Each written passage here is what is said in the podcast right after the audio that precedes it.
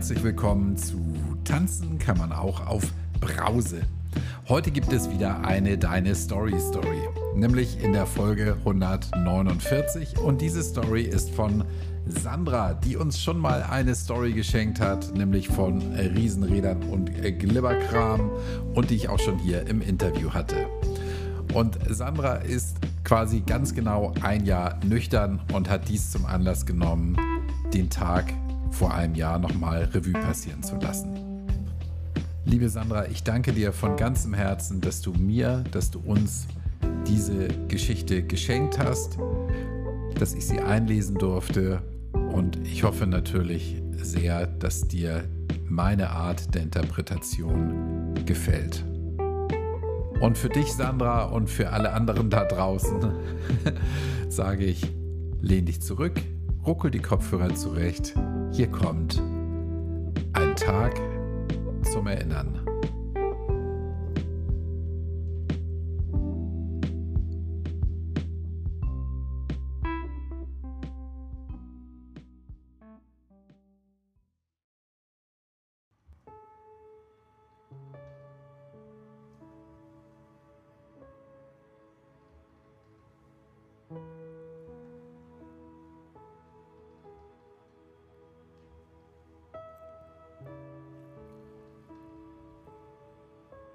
Wisst ihr noch, was ihr heute vor einem Jahr gemacht habt? Während ich dies schreibe, ist es der 27.01.24. Und ich weiß erstaunlicherweise noch ziemlich genau, wie dieser Tag vor einem Jahr ablief. Es war wahrscheinlich der Tag, an dem ich unbewusst an einer Kreuzung stand und dankbarerweise einmal den richtigen Weg eingeschlagen habe. Nicht zwingend den bequemsten, aber ja, sicher den richtigen. Ich bin an diesem Tag schon leicht verkatert aufgestanden. Es war ein Freitag, also musste ich trotz Nachwirkung einer Dreiviertelflasche Wein vom Vorabend, so zum Durstlöschen, ja zeitig mit dem Hund raus den Laptop anschmeißen und arbeiten. Den Arbeitstag habe ich offenbar irgendwie überstanden, wie alle zuvor und alle danach. Daran fehlt mir tatsächlich die Erinnerung. Nach dem Feierabend habe ich wie jeden Freitag eine gute Runde mit dem Hund gedreht und bin dann einkaufen gefahren. Irgendwas pseudo-gesundes zum Essen, eher keine Knabbereien, so ungesund und macht noch dicker, das lasse ich lieber. Wahrscheinlich etwas auf Vorrat, weil ich montags drauf operiert wurde und daher länger nicht fahren und laufen durfte. Ich habe lange vorm Weinregal gestanden, wie jeden Freitag, Samstag, Dienstag in der letzten Zeit. Aber ich dachte, nein, am Montag bekommst du eine kleine Vollnarkose. Das ist sicher nicht gut. Lass stehen, sonst endet das böse und wenn du dann nach der OP krankgeschrieben bist, kannst du ja noch oft genug abends vor dich hin versumpfen. Mit diesem extrem logischen Gedankengang im Hirn bin ich also nach Hause. Es wird so gegen 18 Uhr gewesen sein. Ich erinnere mich, dass ich einer Freundin eine WhatsApp schrieb. Meinst du, ich könnte trotz der OP am Montag und der Vollnarkose heute noch ein Glas Wein trinken? Sie antwortet, ja, bestimmt. Also ein Glas ist ja bis Montag überhaupt kein Ding. Gut, ich redete immer schon von Glas, wenn ich Flasche meinte. Das konnte sie aber natürlich nicht ahnen. Diesmal dachte ich allerdings wirklich nur an ein Glas. Aber es kam, wie es kommen musste. Es bahnte sich nach der ersten Viertelflasche, die war ja vom Vorabend übrig und nun um wahrscheinlich 18.32 Uhr leer erneut ein totaler Kontrollverlust an. Im Kühlschrank stand noch eine Flasche, die ich am Vortag schon für den Tag nach der OP gekauft hatte. Naja, da stand sie nicht lange. Ich telefonierte ein wenig bzw. sprach diversen Leuten wirre Nachrichten auf das geduldige WhatsApp, in denen ich mich über immer wiederkehrende Themen und immer dieselben Menschen und deren Verhalten aufregte. Rückblickend betrachtet regte ich mich wahrscheinlich hauptsächlich über mich auf. über meine Inkonsequenz, mein Ich kann kein Glas, Fuck im Kopf, das mich nicht in Ruhe ließ und gegen 20 Uhr war auch diese Flasche leer. Puh, es ging mir nicht gut, denn das pseudogesunde Essen war auch überall gelandet, aber nicht als Grundlage in meinem Bauch. Wieder einen Tag nicht gegessen, nur getrunken. Alkohol, kein Wasser. Morgens ein Liter Tee, aber sonst Alkohol. Mehr als ein Liter. Ich stand im Bad, guckte in den Spiegel und dachte wieder einmal, wie so oft in den letzten Monaten, eigentlich erstaunlich, dass du diese Taktung schon so lange durchhältst. Aber echt, Sandra, du siehst fertig aus, müde, deine Haare struppig, deine Haut schlecht und fahl, deine Augen, wo sind die eigentlich? Deine Mundwinkel hängen verbittert herunter. Wo ist denn dein Lachen hin? Dein Bauch wird immer dicker, wie der Rest vom Körper auch. Du bekommst keine Luft mehr, obwohl du fast zwei Jahre nicht mehr rauchst. Scheiße, was ist hier los? Ach, aber egal. So schlimm, wie du dich selbst siehst, kann es nicht sein. Es sagt ja keiner was. Irgendwann, irgendwann wachst du auf und brauchst das alles nicht mehr. Oder du wachst eben nicht mehr auf und dann kann es dir auch egal sein, wie du aussiehst. Mit diesen Gedanken schoss ich in die Küche und stellte fest, dass ich wahrscheinlich schon 1,5 Promille hatte, zumindest gefühlt, aber blöderweise immer noch Durst. Alkoholfrei kam aber echt nicht in Frage. Schon der Gedanke daran, dass um diese Uhrzeit unabhängig vom Zustand Schluss sein sollte, löste seichte Panik in mir aus.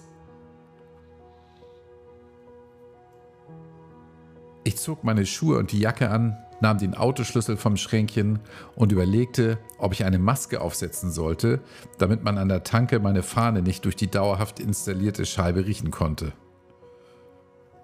Davor, im Straßenverkehr auf den 700 Metern oder beim Gang vom Auto in den Verkaufsraum aufzufallen, hatte ich keine Angst. Ich war mir sicher, dass das keiner merkt. Nun ja, man neigt mit den gefühlten 1,5 Promille durchaus mal zu verzerrter Wahrnehmung. Wer kennt es nicht? Aber als ich die Türklinke nach unten drückte, hörte ich leise etwas in mir. Sandra, das ist einmal gut gegangen. Lass es sein. Bitte. Zieh die Jacke aus, leg dich ins Bett und schlaf. Lass das sein. Ich seufzte, gab dieser Stimme im Kopf widerwillig, wenn auch der Vernunft folgend recht, und setzte mich in die Küche. Ins Bett? Das ging ja nun um 20 Uhr wirklich nicht. Guckte in den Kühlschrank und fand noch eine gut gekühlte Flasche Erdbeer-Xuksu. Die fand ich Silvester schrecklich eklig, aber nun aus einem schönen Großraumpinchen mit Eis. Na, das ging doch. So schlapperte ich Schluck für Schluck dieses abartig süße Zeug vor mich hin und kam in eine seltsame Stimmung. Normalerweise war mir nach laut Musik hören, über Kopfhörer, damit ich die Nachbarn nicht störte, nur um mich morgens zu fragen, ob ich nicht doch laut mitgesungen haben könnte und damit ebenso und mehr gestört hatte. Diesmal verfiel ich aus einem mir nicht nachvollziehbaren Grund in schreckliche Wehmut. Es war ja wie gesagt Freitagabend. Ich konnte niemanden anrufen, alle unterwegs oder mit Partner, Ehepartner, Kindern, Freunden beschäftigt. Da will man ja auch gar nicht stören. Auch auf meinen WhatsApps reagierte keiner, wenn sie überhaupt durchgingen. Nicht, dass sie von Belang gewesen wären, Sie waren wahrscheinlich auch voller Wehmut oder diese versteckte, sich geschickt hinter einem Haufen Enttäuschung über mich selbst, Wut über mich selbst, Trauer über und um mich selbst. Es war eine hochdepressive Veranstaltung an diesem 27.01.23.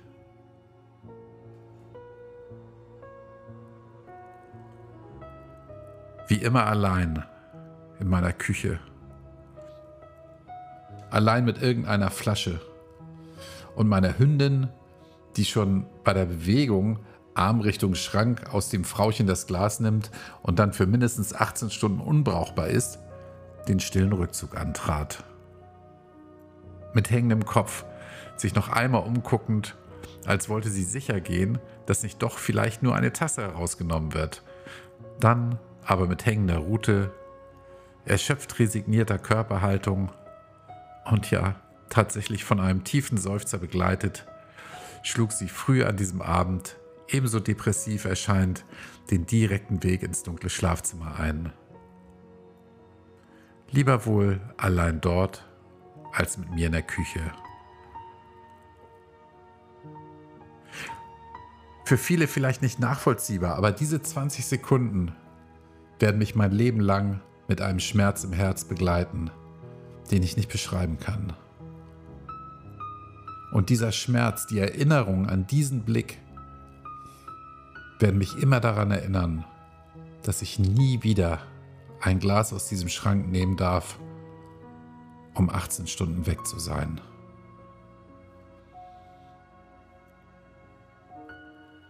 So saß ich also da, betrunken gelangweilt, frustriert, voller Angst vor der Zukunft, vor mir und meiner Entscheidungsunfähigkeit, Angst vor dem nächsten Glas, der nächsten Flasche.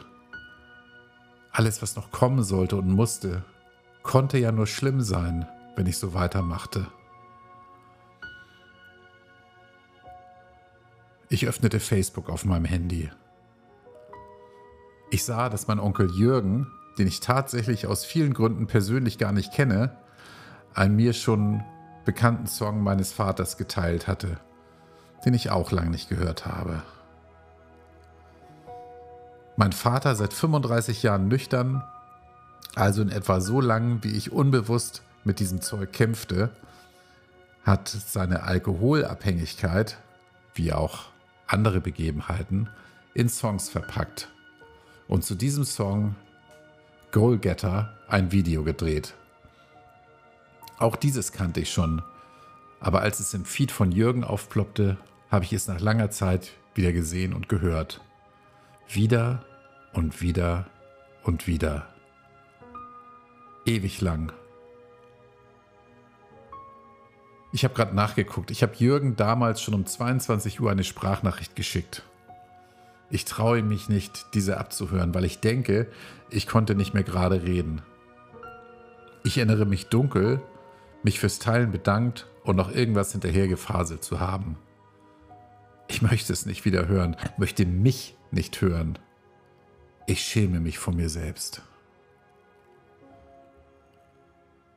Das Lied lief in Dauerschleife und ich habe geheult. Wie ein Wasserfall kamen all die Tränen, die ich all die Jahre nicht rauslassen konnte, egal wie viel Wein ich auch in mich hineingeschüttet hatte, in der Hoffnung, endlich mal diese Kontrolle über mein Gefühlsleben verlieren zu können. Das Lied hat mich immer berührt. Mein Vater auch in diesem Video zu sehen, das alles hat mich so gerüttelt, dass ich nicht mehr aufhören konnte zu weinen. Ich bin irgendwann erschöpft eingeschlafen in der Küche. Mitten in der Nacht wurde ich wach. Kurz nochmal den Hund rauslassen, damit sie nicht so früh aufwacht. Dann ins Bett. Mir war schlecht, also mit einem Eimer daneben. Meine Hündin, die sonst, wenn dieses Utensil ins Schlafzimmer gebracht wurde, Reißaus nahm und im Wohnzimmer weiter schlief, kam zu mir ins Bett. In dieser Nacht kroch sie wie sonst so oft, aber nur, wenn ich nicht getrunken hatte, unter meine Decke, legte sich in Herzhöhe mit der Schnauze auf meine Brust und bewachte mich bis zum frühen Nachmittag geduldig wartend, bis ich aufwachte, einigermaßen in der Lage, die kleine Dorfrunde zu wanken, in der Hoffnung, dass mir bloß niemand begegnet. Samstag, 28.01.23. Was an diesem Tag war, keine Ahnung. Wahrscheinlich habe ich ihn verpennt, von kleinen Gassi-Runden unterbrochen. Mit dem Hund an meinem Herzen, den Atem spürend, die Wärme spürend und ihren Geruch in meiner Nase. Oxycozin. Ich werde gelitten haben unter Übelkeit, Magenschmerzen, Kopfweh, Müdigkeit, verheulten Augen, altbekannter Wut, Angst, Enttäuschung, Hilflosigkeit und wieder Durst. Aber reines Oxytocin neben mir. Ein Tag wie so unfassbar viele in meinem Leben zuvor. Und dennoch, der letzte seiner Art.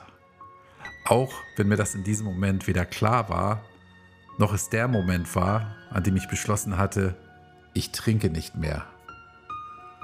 Daran habe ich nicht eine Sekunde gedacht.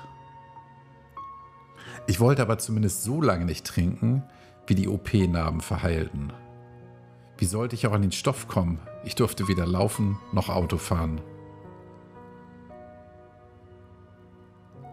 Heute erinnere ich mich an diesen letzten Tag in meinem alten Leben und finde das irgendwie ebenso wichtig wie das Erinnern an den ersten Tag im nüchternen Leben. An diesen erinnert mich ein Tattoo auf meinem Unterarm täglich. Es ist natürlich ein Bruce-Zitat aus dem Song Thunder Road. It's lying out there like a killer in the sun. Ja, das tut er, dieser Dämon. Ein Killer liegt in der Sonne und wartet nur darauf, mich zu packen, während ich die gleiche Sonne genieße. Und ja, hier und da hat er es probiert, aber ich werde langsam schnell im Erkennen seiner Taktik. Und all die Menschen um mich herum, die mich nach meinem Ausstieg aus dem Riesenrad-Business neu oder auch wieder kennengelernt haben, sind da. Manchmal wissen sie das gar nicht, dass sie da sind. Und ich werde es für mich behalten, um den Zauber nicht zu zerstören. Den diese Menschen auf vielfältige Weise auf meinen Dämon ausüben um ihn bloßzustellen und ihm die Macht zu nehmen. Vor allem, um ihn wegzulachen. Danke euch dafür, auch an die, die ihr wisst, dass ihr es seid. Ich fahre übrigens jetzt nur noch Musikexpress. Irgendein Thrill muss man ja haben. Auch mal gedanklich eine Runde rückwärts. Aber es läuft nach wie vor Ihr ahnt es schon. Badlands, it ain't no sin to be glad you're alive.